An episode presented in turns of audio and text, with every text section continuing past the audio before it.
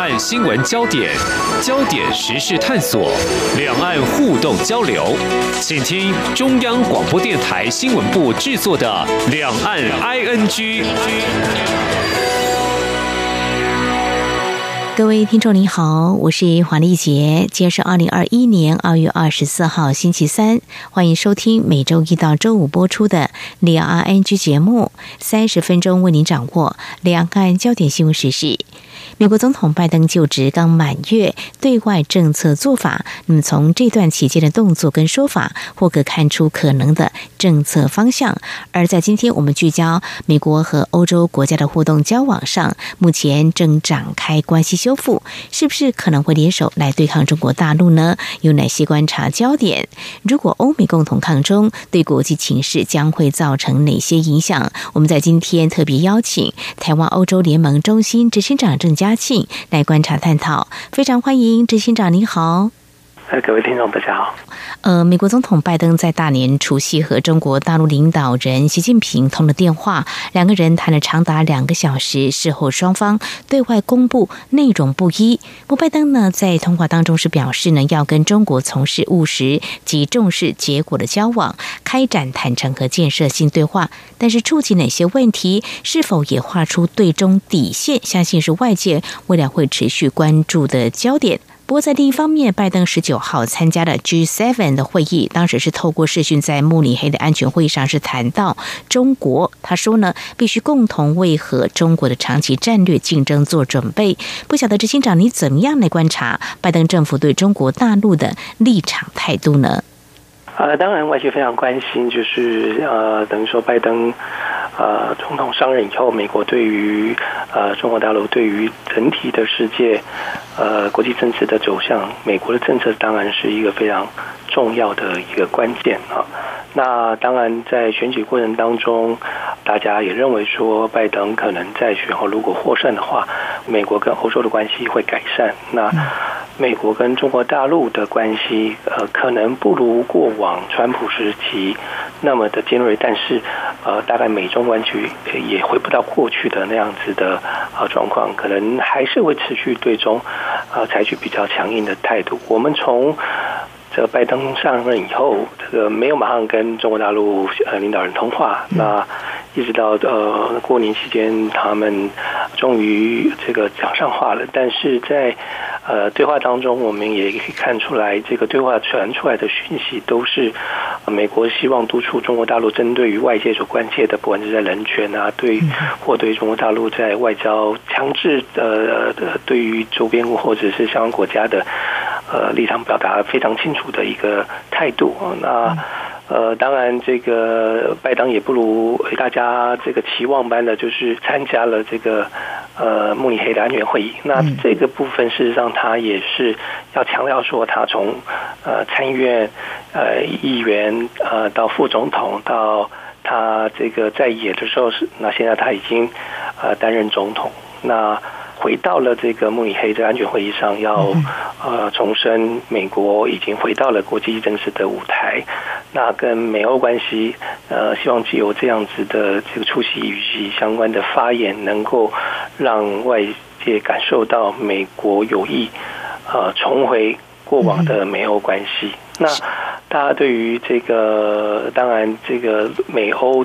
共同对中国大陆的政策就成为。大家关切的重点啊，当然在呃这个安全会议之前有一个 G7 会议，一般认为说这个 G7 会议的调性似乎比较软一些，没有呃针对中国问题做太多的处理。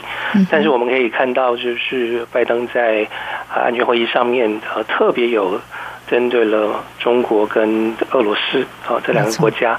呃非常清楚的把美国对这两个国家的。基本的呃政策的立场有做了呃非常清楚的描述。刚才主持人提到说，美中呃是要就一个长期的呃战略的这个呃框架了的建构的部分来执行哦。当当然这个部分就是思考长期，就是说不做短线的操作嘛。因为过去大家对于呃这个川普时期啊，川普总统当时候。多采取的都是比较短线或者是呃突袭式的这个外交的手段，因此呢，呃，当拜登说出要回到一个更长期的思考一个更长期的战略的时候，大概呃就会认为说美中的关系会有一个回到。呃，更早之前啊，有这个一个框架式的，或者一个体制性的这个呃政策的基轴。嗯，那当然，他也非常的清楚的点出来说，这个关切中国大陆，特别在企业啊，呃，这中国大陆这个呃对跟世界经济的这个关系，那甚至在几个重点的项目，譬如说在。这个 AI 在这个呃生物科技啊，在这个网络安全的部分，他都有非常清楚的希望说，中国大陆要做出相对应的呃改善或改革。这个部分呢，事实上对于呃这个欧洲来说，它所提出的问题也是欧洲关切的议题。嗯嗯啊，因此美欧在。呃，对中国大陆目前引起这个世界担忧的几个呃重点问题上面，事实上呃两方美欧两方事实上是有共识的。好，非常谢谢执行长呢提出您的观点哦。那么拜登参加 G7 慕尼黑的这个视讯会议呢，我想呢是展现他跟欧洲重新往来的一个决心哦。而拜登也在这场视讯会议当中提到，美国跟国际伙伴必须。跟中国长期战略竞争要做准备哦，那么要对抗中国的经济滥用跟胁迫，他还说每个人都应当遵守相同规则，是不是可以这样来观察跟解读？就是说，美国是希望借有经济联合力量共同对抗。或者是围堵中国实力向外抗争，像刚才我们提到 AI 啊这些，事实上呢，在过去这几年，川普政府执政期间，谈到美中科技战，所以这更深层的意义是，拜登有可能会希望跟像欧洲来组建一个民主联盟吗？您的观察呢？呃，民主联盟事实上是美欧最坚实的这个基石啊，这个部分事实上就是链接美欧以及呃世界的民主国家一个非常重要的一个基调，那就是所谓这个呃理念相同的伙伴。那民主的概念在美国在欧洲都是非常重要的，几乎没有任何的。呃，的价值会超过所谓的民主的价值啊。嗯。那因此说，如何在民主的这个共同的价值上面来呃合作哦？那这个实际上表示说，双方应该有这个是一个理念相近或者是一致的伙伴。那在这个理念一致之下来针对于当前的国际的挑战啊，特别是中国跟俄罗斯的部分，美国希望欧洲能够呃一同来。呃，应对，当然，这个所谓长期跟短期的部分，事实上，呃，不可讳言的，现在的政治情势，呃，跟呃当时候拜登在呃担任副总统，奥巴马时期已经有很大的变化哦，特别是新冠肺炎的这个部分，事实上使得。呃，没有国家没有办法，呃，就是等于是抛开一切，就是不惜一切代价来对中国大陆进行对抗啊。那长期的这个呃战略，事实上也隐含，譬如像气候变迁这个部分，呃，也是。这个非常重要的课题啊，那这个气候变迁一直就是欧洲一直强调的，也算是一个非常重要的价值的一个坚持。那拜登在呃选举过程当中，事实上也是呼应的说，呃，当选总统的话，他也会重回这个样子的国际的价值。那当然，在这个。呃，开会之前呢，美国就已经宣布去重回这个巴黎协定了。那这当然是对于欧洲是出一个非常大的善意啊，认为说我不是只有说说，我马上就付出行动啊。所以说，呃，拜登的这次到呃慕尼黑呃安全会议不是空手来啊，他在之前就已经呃透过具体的这个手段啊，具体的政策。不管是成为气候变迁，或是呃强化跟 WHO 的这样子国际组织的合作，都拿出了具体的资源跟具体的承诺啊来做。呃，所以说这种长期的，比如说气候变迁啊，或是绿能的这样子的合作的部分呢，你似乎没有办法完全排除中国大陆的参与，甚至某些部分需要中国大陆的合作。那因此就是说，如何在这个长期目标是气候变迁，或者是更长期的这个国际秩序的维护啊，那以及这个短期的这个呃所谓的新冠肺炎处置的方式的这个振兴经济等等，如何在中间取得一个平衡，大概就是大家在琢磨的地方啊。但是当然，欧洲日前是跟中国大陆结束了所谓的这个双边投资相关的协议的谈判啊。呃，这个是在拜登政府正式上任之前啊达成的。那外界对于说是不是美欧会有不同调？那这事实上这个可能这个还言之过早，因为呃，只是美呃欧中双边呃协议的达成，还要经过呃欧洲议会通过以及相关国会的批准的程序。那欧洲议会向来是以人权捍卫的这个机构支撑嘛，所以如何在相关的这个批准过程当中，要求中国大陆能更更落实啊，遵守国际相关的规范，这也是欧洲正在观察的，也是外界正在观察的。那对于美国来说，呃。当然，他们更长远的战略规划，当然希望能够把中国呃纳入，就是以美国为主导的国际关系的体系当中。那美国有没有单一呃所谓单边的这个能力来达到这样子的效果？目前看起来应该是没有。所以，美国需要欧洲以及呃理念相近伙伴一起达成这个目标。那中国大陆在面对美国以及欧洲呃联手的这样子的发展，他们当然也不会是坐以待毙，因此他们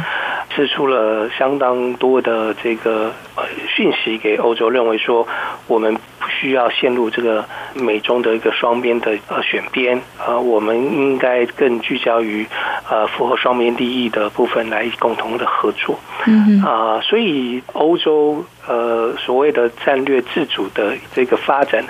也是中国大陆希望能够呃强化，甚至不断提醒这个欧洲的国家，呃，美国在某些方面还不是可靠的，呃，你必须要走出一个自己的战略自主的路线来。那中国大陆就是一个欧洲可以来合作的伙伴。嗯哼。那所以说，呃，美欧中三边关系事实上就陷入大家目前事实上都在呃看呃下一步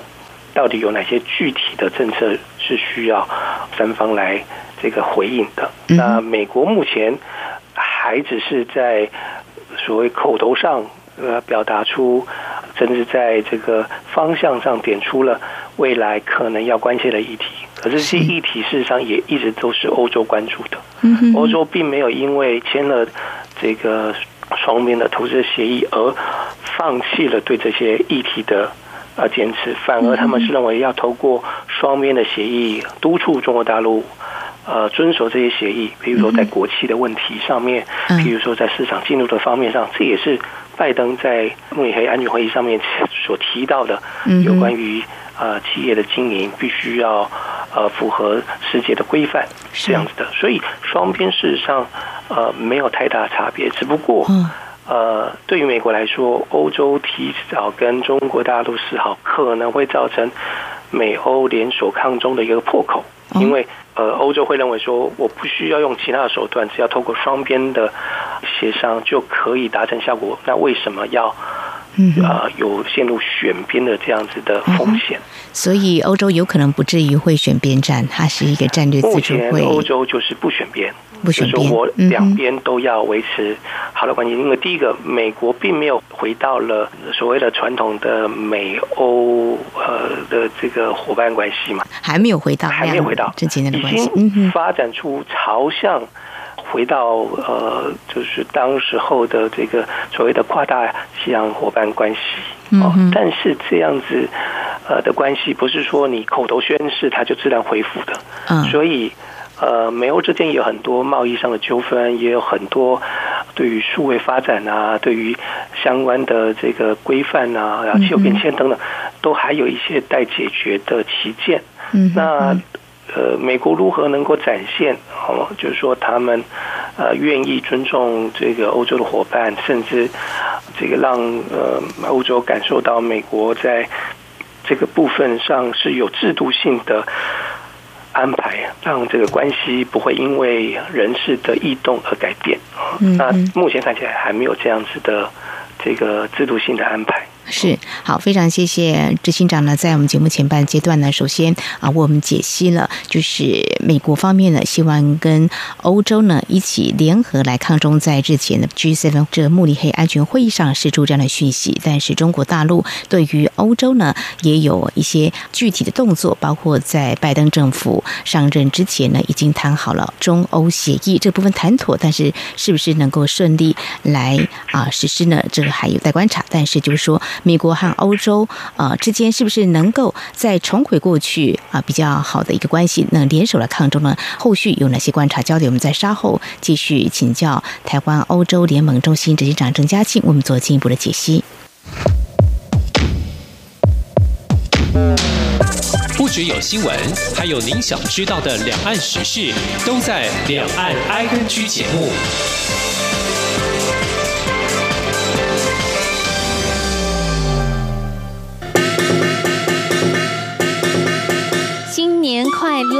大家好，我是宛如。二月二十六号是元宵节，您打算怎么过呢？欢迎来 call in 看直播拿奖品。我们的老朋友中央社驻上海记者张淑玲将在台北录音室现场与我们同欢，猜猜灯谜，聊聊台湾记者大陆采访故事。也欢迎听众朋友谈谈今年是怎么过年的。我们准备了精美台湾邮册要送给大家，而淑玲也带了神秘小礼物，如何拿奖品呢？要听好了。参与活动的方式如下：方法一，搜寻脸书两岸 ING，在节目直播时间于下方留言；方法二，打 call in 电话，台湾的听众朋友请拨免付费专线零八零零八八零六九九，而大陆的华北听友请拨打免付费电话零一零一零八零零八八六零零六三。华中、华南的听众免付费专线是零一零一零八零零一八六零零六三。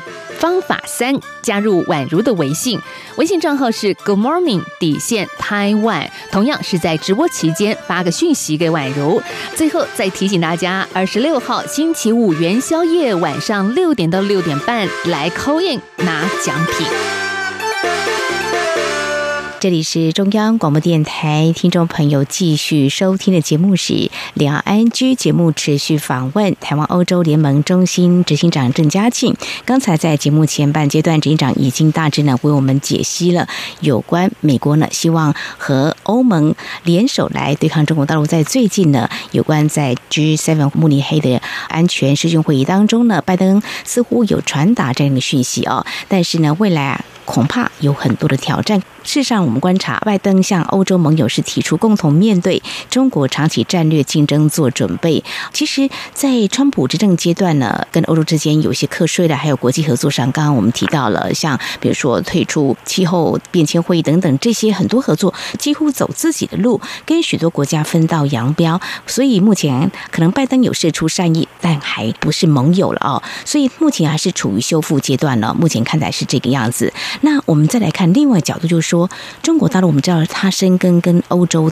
国家的关系，几乎都是建立在经贸投资利益哦。那么这些国家是不是未必有条件或能力来拒绝？如果说他跟美国走得稍微近一点，不见得会选边站。所以这个部分的话，是不是可以来做一些观察呢？呃，基本上，当然，欧洲国家跟呃中国大陆没有地缘政治上的战略的冲突，因此双边当然会更聚焦在安全战略以外的议题，比如说像经贸啦，比如说像其他的这个合作上面，啊，比如说气候变迁等等。当然，这个呃中国大陆因为跟欧洲的整体的交往，在中国大陆刻意的呃拉拢之下，事实上他们也希望能够拉拢欧洲。国家以及欧盟啊，能够跟中国大陆在相关的议题上面能够更趋同。嗯。那但是我刚才提到说，事实上美欧有一个是中国大陆永远没有办法啊越过的一个高墙，就是民主的价值。嗯。这个部分是中国大陆没有办法拿任何可以替代的价值或者是呃政策来交换。那那欧洲也不可能放弃对于民主价值的坚持，而只是为了争取短期的经贸的利益。当然，对于欧洲来说，面对危机，面对于疫情，面对于经济发展上面，欧洲需要有更多的合作的伙伴。那他们也不是那么天真，说抱着这个民族价值就可以有这个经济奇迹，不是？他们是非常务实的在处理。对中国关系跟对美国的关系，嗯哼，呃，刚刚提到这个民主这个部分，还有这个经济利益，的确是对欧洲一些国家，可能他们要多方兼顾哦。是不是东欧有些国家，他们这个迈向这个民主化，当然经济发展也很重要。那相对像我们台湾有些投资这个部分的话，是不是对于欧洲一些国家来讲，在内部上他们在短期或长期的考量，在这个部分可能要更长期来经营或观察他们的一些动向？呃，当然就是说，呃，一旦涉及经贸关系，可能是啊，经贸关系比较好的，或者比较啊差一点的这个考量啊。但是对于欧洲来说，他就是当然欢迎所有人到欧洲去投资啊。嗯哼哼啊，他不会说因为我要这一块，说我就不要那一块。没有，他说最好是大家都来投资。当然，他们了解说有些国家可能对于非呃经贸因素的关切比较多一些。啊，那当然他们就要务实的来解决这个问题，也就是说，只要不涉及是政治相关的议题的话，对他们来说，中国大陆没有权利要求他们不跟谁做生意。嗯哼，因为这是他们的这个呃经贸利益的考量。嗯哼，啊，那他不会说，我好像就是中国大陆的这个呃下属单位，你说我不要做，我就不要做，这当然不可能啊。所以欧洲有自己的规划，那中国大陆也不是唯一的这个经贸伙伴的考量。他们对欧洲来说，美国也是非常重要啊，特别是在高科技的层面上，美欧过去的经贸发展，事实上某一方面是自己在美欧在高科技呃的交流啊，是完全没有障碍的啊。那可以从这个呃，川普时期，因为美国对于呃中国大陆的发展的考量啊，中国大陆在相关的国际规范上面啊，显示出比较强势或呃强硬的呃态度的时候，所展现出来的比较霸道性的呃作为的时候，让欧洲市场感受。不是非常好，不管是啊企业界或是民间啊，所以对于欧洲的政府来说啊，他们啊会希望不要把所有的经贸利益都放在一个国家手上。啊，因此发展跟其他国家的经贸的关系就显得很重要。那台湾事实上，比如说前阵子在这个车用晶片的部分上面，嗯，也可以看出来，我们只要在产业是具有领导力的，我们是占有一些关键的这个角色的，不一定是市场的占有率有多大，但只要你是占有一个扮演一个关键性的角色的话，基本上你就不会被忽略。嗯哼哼。啊，所以在呃相关跟欧洲的合作上面来说的话，我们不会因为我们经济体比中国大陆小，所以我们完全没有角色。嗯，这是不可能的，因为即便是美国都没有办法涵盖所有的层面。是啊，所以更何况是中国大陆。嗯哼，是在这边还有一个角度要请教执行长，就说欧洲国家在对外交往呢，我想大家都会有不同的考量，可能还有优先顺序哦。呃，应该。没有办法有所谓的影响力的一个共主或主导国家可以改变方向，比如说拜登这么说，然后欧洲国家大致上就会这么走，应该还没有办法会有这样的一个情况吗？呃，过去的没有关系，事实上是在直击呃彼此对彼此的信任。嗯啊、呃，所以不是我听你的，而是说我。基本上是在过去的信任基础上面，我跟你一起搭配。嗯、那有一些大家长久以来的合作，已经自然的分工。嗯，所以呃，某些议题上面，呃，美国会比较积极；某些议题上面，欧洲会比较积极。哦、嗯，那当然，大家就是说，这个步伐事实上是一致的。嗯，那在呃，川普政府的时期，因为没有关系。没有处理得非常好，哦所以彼此的过去的互信基础，在一次又一次的冲击之下，呃，已经呃，就即便在欧洲内部都对于美国有一些疑虑，认为说美国对待欧洲就跟他对待其他国家是一样的，那就没有所谓的传统的这样子互信基础在。嗯啊，所以对于欧洲来说，当然对美国的政策，他们就会持保留态度。嗯，所以才会有所谓的战略自主的呼声出来，认为我们还是要靠自己。嗯嗯啊，这样概念。那但是很清楚上说，第一个欧盟不是一个国家，它是一个国家的集合体，二十七个国家有各自的国家利益啊，每一个国家可以扮演像美国这样的角色啊，这在北约的。这个呃军事合作上更显得非常明显啊。那欧洲也不是要完全自主，完全跟美国脱离关系，也不是啊。比如说法国呃总统马克宏，法国一直对于北约认为说说是